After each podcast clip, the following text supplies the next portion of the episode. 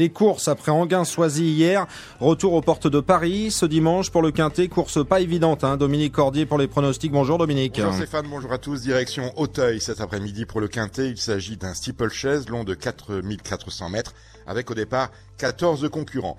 Mon favori est l'un des plus aguerris de la course. Il s'agit du numéro 2, Echo de Chandou. Echo de Chandou qui vient de très bien se comporter sur ce parcours. Il s'y est classé quatrième, mais à un niveau plus relevé. Ici, il affronte un lot à sa portée. Il devrait très bien se comporter. Attention donc à mon favori qui peut gagner.